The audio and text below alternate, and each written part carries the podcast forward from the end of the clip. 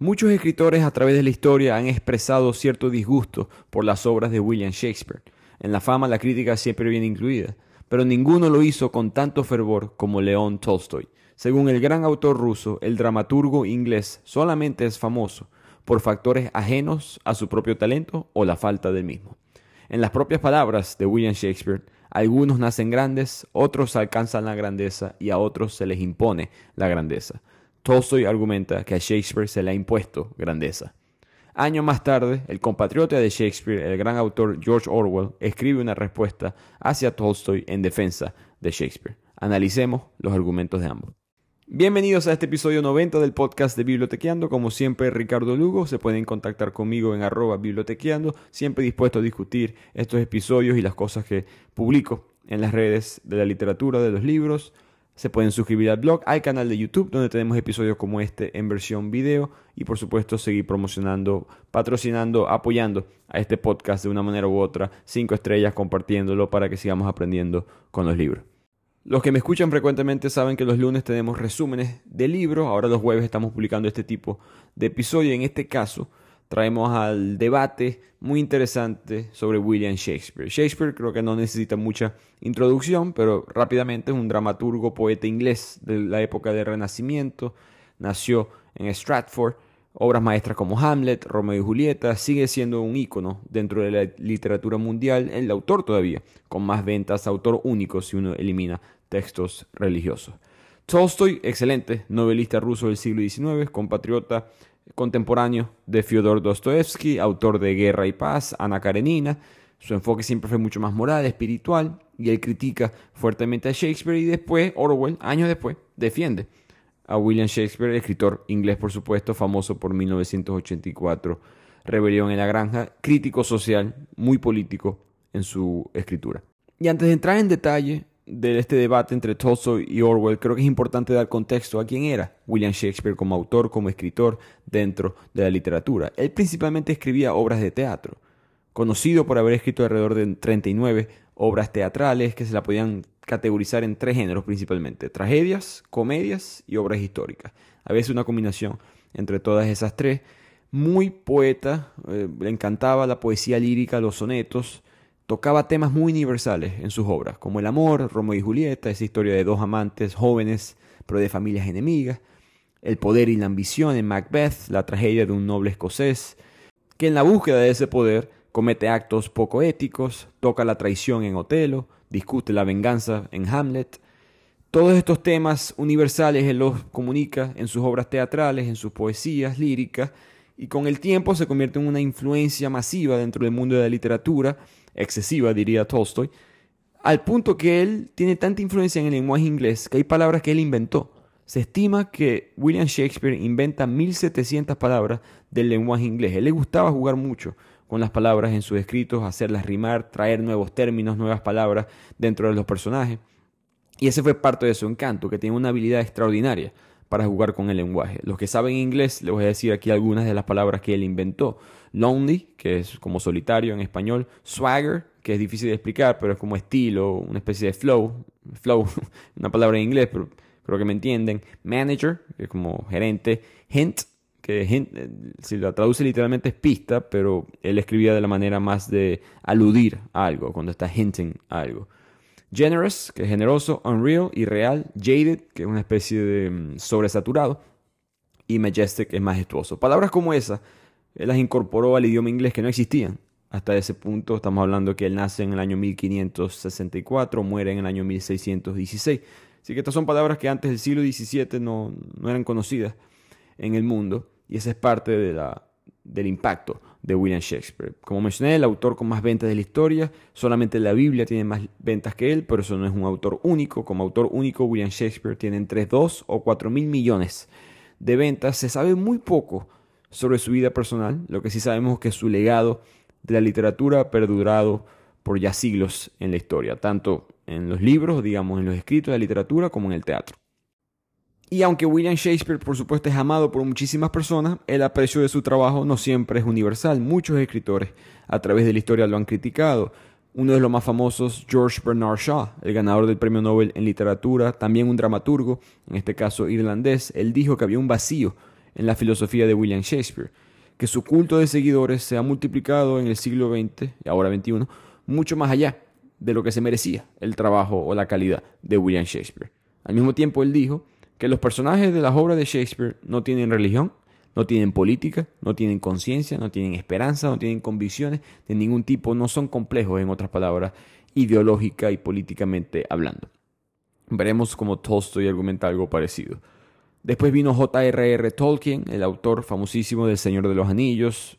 Él es muy estudioso de la época medieval, de ahí basa muchas de las tramas de, esta obra, de esta serie, pero también estudió mucho la literatura inglesa. Y él criticó a Shakespeare diciendo que era mejor ver sus obras que leer sus obras. Más o menos argumentando que el talento de Shakespeare era más representado en el mundo de las artes y que por eso que él es tan famoso, pero que sus escritos en verdad no tienen tanta calidad o quizás no son tan entretenidos como muchas personas piensan. Y después Voltaire, el famoso escritor francés, mejor conocido por su fantasía filosófica, Dicen los reportes que no podía hablar de William Shakespeare sin que se le hirviera la sangre. Él era un defensor, Voltaire era un defensor de las reglas clásicas del teatro, acción, tiempo, lugar. Shakespeare no respetaba esas reglas, él era muy libre en ese aspecto. Entonces Voltaire decía que faltaba comunidad en las tramas de Shakespeare, que no, no había ah, una línea de pensamiento claro, lógico en las obras de él. Lo llegó a llamar un salvaje con imaginación lo admiraba. Todos estos tres personajes que acabo de mencionar admiraban a Shakespeare, lo respetaban como autor. El éxito nunca es gratis, simplemente lo estaban criticando, diciendo que habían fallas en las obras de Shakespeare que no se puede no criticarlo simplemente porque es alguien que tanta gente respeta. Todos los autores, todos los escritores tienen sus fallas. Hasta que llega el gran León Tolstoy y lo critica de una manera mucho más fuerte. Porque Tolstoy estuvo expuesto a las obras de William Shakespeare desde muy joven. Él leyó Hamlet, Macbeth, como muchos europeos que estaban en el mundo de la literatura desde una edad muy temprana. A pesar de que él era ruso y esto es una región con mucha independencia cultural, él estuvo expuesto a las obras de Shakespeare. Y él se molestaba cuando él termina de leer estas obras y él se da cuenta que entre su grupo de amigos y familiares él era el único que no las veía como verdaderas obras maestras, no las veía como malas necesariamente, simplemente no las veía como una obras maestras que requieran esta fama tan excesiva que tiene William Shakespeare, en su, en su opinión. Él pensaba que muchos de los chistes de las comedias de Shakespeare no eran sin alegría, pensó que sus juegos de palabras no tenían gracia. Eventualmente él le pregunta a dos escritores rusos que él admiraba y respetaba muchísimo, ¿me pueden explicar qué es lo que hacía que Shakespeare fuera tan grande? Y siempre las respuestas, en su opinión, eran en términos muy vagos, no tenían precisión, no tenía ningún tipo de profundidad. Siempre era muy general, hablando de que, bueno, cómo él utiliza las palabras, cómo él eh, rima, las historias de los temas universales, y Tolstoy dice, eso no es suficiente para tener esta grandeza que le estamos asignando. Pero Tolstoy, siendo Tolstoy, él dice, bueno, capaz yo estoy equivocado. Le voy a dar una oportunidad a William Shakespeare. Voy a parar de leerlo y voy a tratar de apreciarlo más adelante en mi vida. Quizás es algo simplemente de yo como joven que no lo aprecio. Y Tolstoy lo que tiene son 25 años en esta época, él decide esperar y vuelve a releer a Shakespeare a los 75 años de edad. 50 años pasaron, toda una vida en la cual Tolstoy por supuesto maduró, cambió como persona y él decide, bueno, con esta nueva perspectiva que yo tengo ahora, como un señor, un hombre de 75 años, voy a releer estas obras, lo hace y llega a la misma conclusión que tuvo 50 años atrás. Shakespeare está sobrevalorado y decide escribir la crítica en el papel. Antes de continuar con este episodio, un corto mensaje para mis oyentes en Latinoamérica y Estados Unidos. Si le das clic al enlace en nuestra biografía de Instagram, arroba bibliotequeando, o si visitas la descripción de este podcast, vas a poder acceder a la librería online que te permite descubrir, comprar y recibir tus libros favoritos a tu hogar sin salir de tu casa, que es Busca Libre. Eso es para toda Latinoamérica y Estados Unidos. Nuevamente visita el enlace de Bibliotequeando de Busca Libre y así consigues ofertas especiales en el link de la biografía de Instagram o en la descripción de este podcast. Él publicó un ensayo en el año 1906 atacando enfáticamente el legado de William Shakespeare y atacando a las instituciones que ayudaron a construirlo. Y ese argumento ha evolucionado con el tiempo. Hoy en día, si buscas críticas a William Shakespeare, en parte hay críticas simplemente de que él forma, él, viene en el paquete de la exportación de la cultura inglesa. Eh, tomarte en la tarde, jugar al fútbol, William Shakespeare. Eh, todo eso son elementos culturales de Inglaterra que a veces fueron forzados en otras culturas y al mismo tiempo fueron elevados en su talento. Entonces esos factores geopolíticos forman parte de la crítica a William Shakespeare, no como autor necesariamente, sino nuevamente su imagen, que se ha inflado su imagen simplemente por venir de Inglaterra en un periodo que el imperio inglés se va a convertir en el más poderoso del mundo. Y vemos Tolstoy, por supuesto, un, ruso extremadamente como Dostoevsky, eh, ajeno a las culturas externas, no le gustaban la influencia de la cultura occidental en Rusia. Voltaire, francés, Bernard Shaw, irlandés, personas que no aprecian eh, geopolíticamente a Inglaterra. Y eso forma parte de la imagen o de la crítica de Shakespeare hoy en día. Pero volviendo a Tolstoy, su argumento principal es que era un escritor trivial, superficial, sin una filosofía coherente, sin pensamiento o ideas por lo menos que valiera la pena preocuparse. Y eso en comparación a León Tolstoy es un giro 180. Tolstoy siempre estaba buscando transmitir lecciones morales, espirituales en sus obras. El autor ruso pensaba que Shakespeare carecía de un mensaje filosófico unificado. Al mismo tiempo critica a Shakespeare diciendo que él es un exagerado, es un ridículo, constantemente está metiendo sus propios pensamientos al azar en la boca de cada personaje de sus obras que no encaja con la estructura de la misma, que muchos de sus personajes no tienen ningún tipo de ideología religiosa, eh, social, que nunca estaba desafiando en verdad problemas ideológicos de la época, algo que Tolstoy sí hacía. Después lo acusa de componer sus obras sin preocuparse un comino por la credibilidad, que siempre estaba abordando fábulas fantásticas, situaciones imposibles, de hacer hablar a todos sus personajes en un lenguaje muy artificial, muy elocuente, muy diferente al de la vida real. En los, por ejemplo, en Hamlet, eh, esa frase de ser o no ser, esas estructuras eh, poéticas para el gusto de Tolstoy no reflejaban el discurso, las conversaciones de la vida real. Mientras que Tolstoy, muy común para los escritores rusos de la época, él lograba conectarse muy bien con su audiencia. La gente le encantaba, amaba a Tolstoy, a Dostoevsky, porque cada personaje es distinto. Cada personaje tiene su propia voz, que variaba según su género, según su edad, según su clase, uno podía leer esas obras y simplemente leyendo lo que decía cada personaje, uno sabía quién estaba hablando, porque cada personaje tenía su propia identidad, su propia voz. Las princesas hablaban con delicadeza, tenían un rico vocabulario, los campesinos borrachos arrastraban las palabras, murmuraban. Todo esto decía con Shakespeare no se sabía, todo el mundo hablaba igual.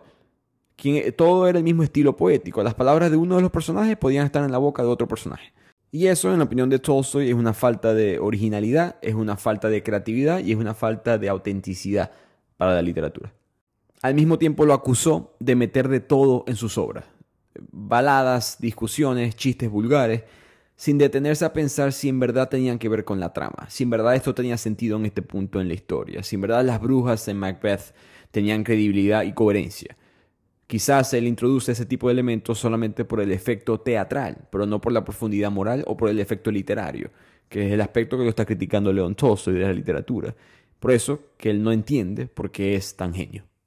Así que Tolstoy se hace la pregunta, ¿cuándo habrá sido la primera vez que alguien reportó a William Shakespeare como un genio? ¿Quién fue que elevó su imagen desde lo que él pensaba que era entretenimiento de clase baja, eso es lo que como él veía a las escrituras de Shakespeare, a lo que se convirtió eventualmente este genio de la literatura. Se puso a investigar y se dio cuenta que fue un alemán, Johann Wolfgang, dentro de estos círculos de literatura alemanes, que esos son círculos muy pequeños en esta época. Recordemos, estamos en pleno eh, siglo XVI, siglo XVII, feudalismo europeo. En esta época Alemania y su círculo de literatura está muy desilusionada con los dramas franceses de la época y estaban buscando un nuevo ídolo y lo consiguieron con William Shakespeare. Y de ahí en adelante explota la imagen de William Shakespeare según el argumento de León Tolstoy. Y el pecado mayor de todo esto es que estos círculos alemanes literarios elevan, idolatran a Shakespeare por el propósito del entretenimiento, porque podían entender y descubrir nuevas palabras, porque podían elevar esas obras a unas obras de teatro. Siempre había un propósito del valor entretenimiento que tenía Shakespeare, más no el valor de propósito social, propósito ideológico, filosófico, hasta político, no tenía un propósito dentro de la literatura. Shakespeare en la mente de Tolstoy nunca se debió haber elevado al nivel que estaba.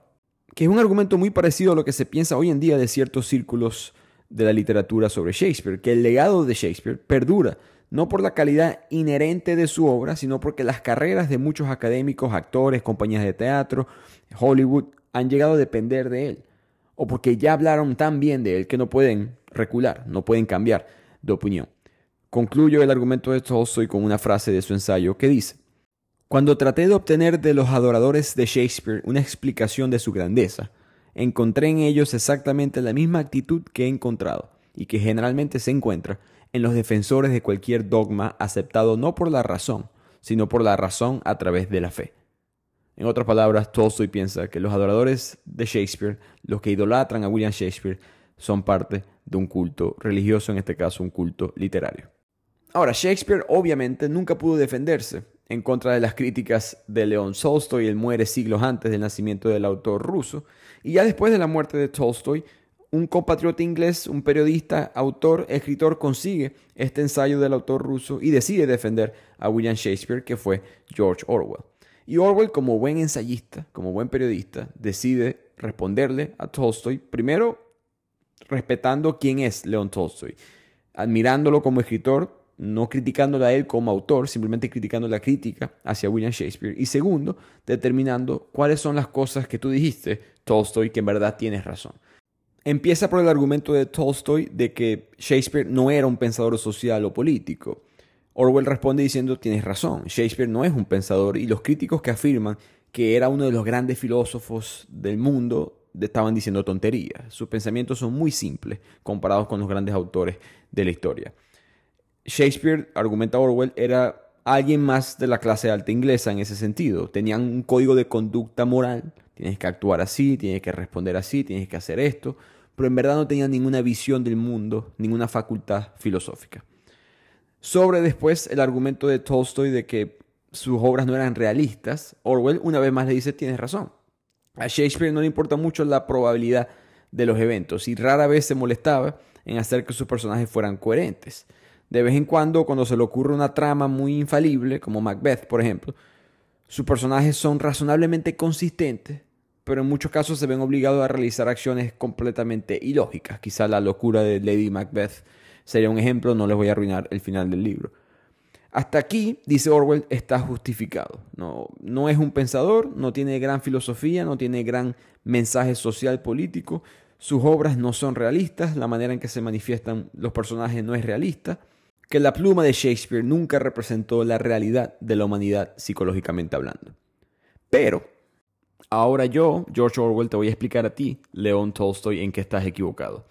Primero dijiste que Shakespeare no era un buen autor y Orwell argumenta, a pesar que esto es muy intuitivo y muy obvio, vale la pena repetir que eso es totalmente subjetivo. Es casi imposible, por no decir imposible, determinar en el mundo de las artes quién es bueno y quién es malo.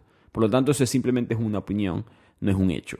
Segundo, esta opinión o este argumento de que Shakespeare no tiene suficiente profundidad social e ideológica dentro de sus obras, eso no significa nada, eh, lo que dice Orwell. Eso es algo muy ambiguo. Y eso lo está diciendo Orwell, que es quizás la persona con más mensajes políticos per cápita en sus escritos.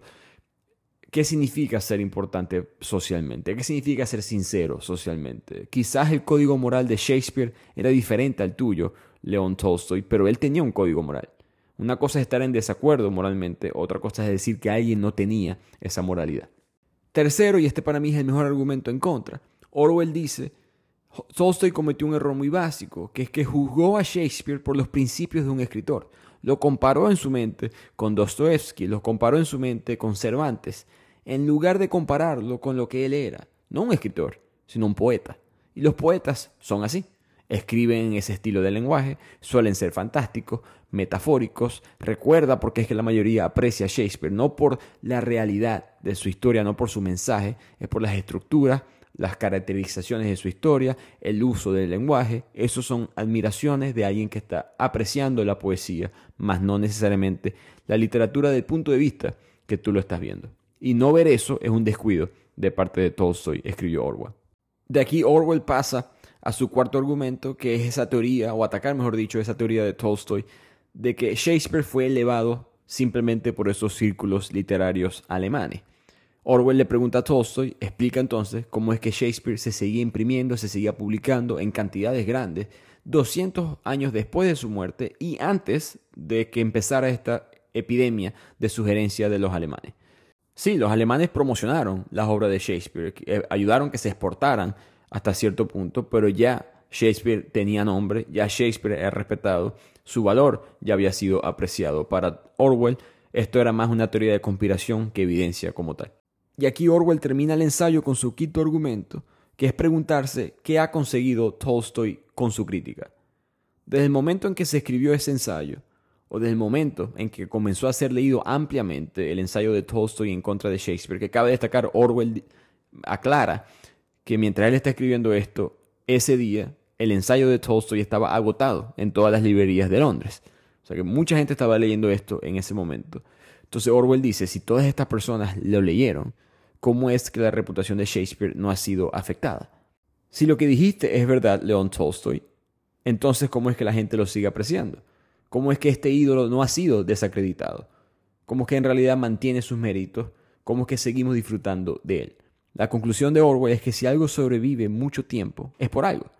Termino este argumento con una frase muy buena de Orwell en el ensayo, que dice, no hay prueba del mérito literario excepto la supervivencia, que es en sí misma un índice de la opinión de la mayoría. Creo que George Orwell era Lindy sin saberlo. Yo he hablado sobre eso en este podcast anteriormente, pero el principio Lindy es un principio estadístico, filosófico, que sugiere que la expectativa de vida futura de ciertas cosas, como la tecnología, ideas, sistemas, en este caso autores, es proporcional al tiempo que ya han existido. Por ejemplo, si quieres saber cuáles van a ser las principales religiones dentro de mil años, simplemente mira cuáles son las religiones que se fundaron hace mil años, que son populares o las principales hoy en día. Y esas probablemente son las que van a estar, las que van a perdurar en el tiempo, lo que dice el principio. Las cosas perduran en el tiempo y por perdurar tienden a ser más resistentes, más duraderas, tienen una verdad que quizás no puedes apreciar, no puedes aceptar, pero la tienen. Y el tiempo la demuestra. Volviendo al ensayo, Orwell termina el mismo escribiendo un mensaje de respeto al autor ruso diciendo, si Tolstoy no pudo argumentar en contra de Shakespeare, nadie lo va a poder hacer.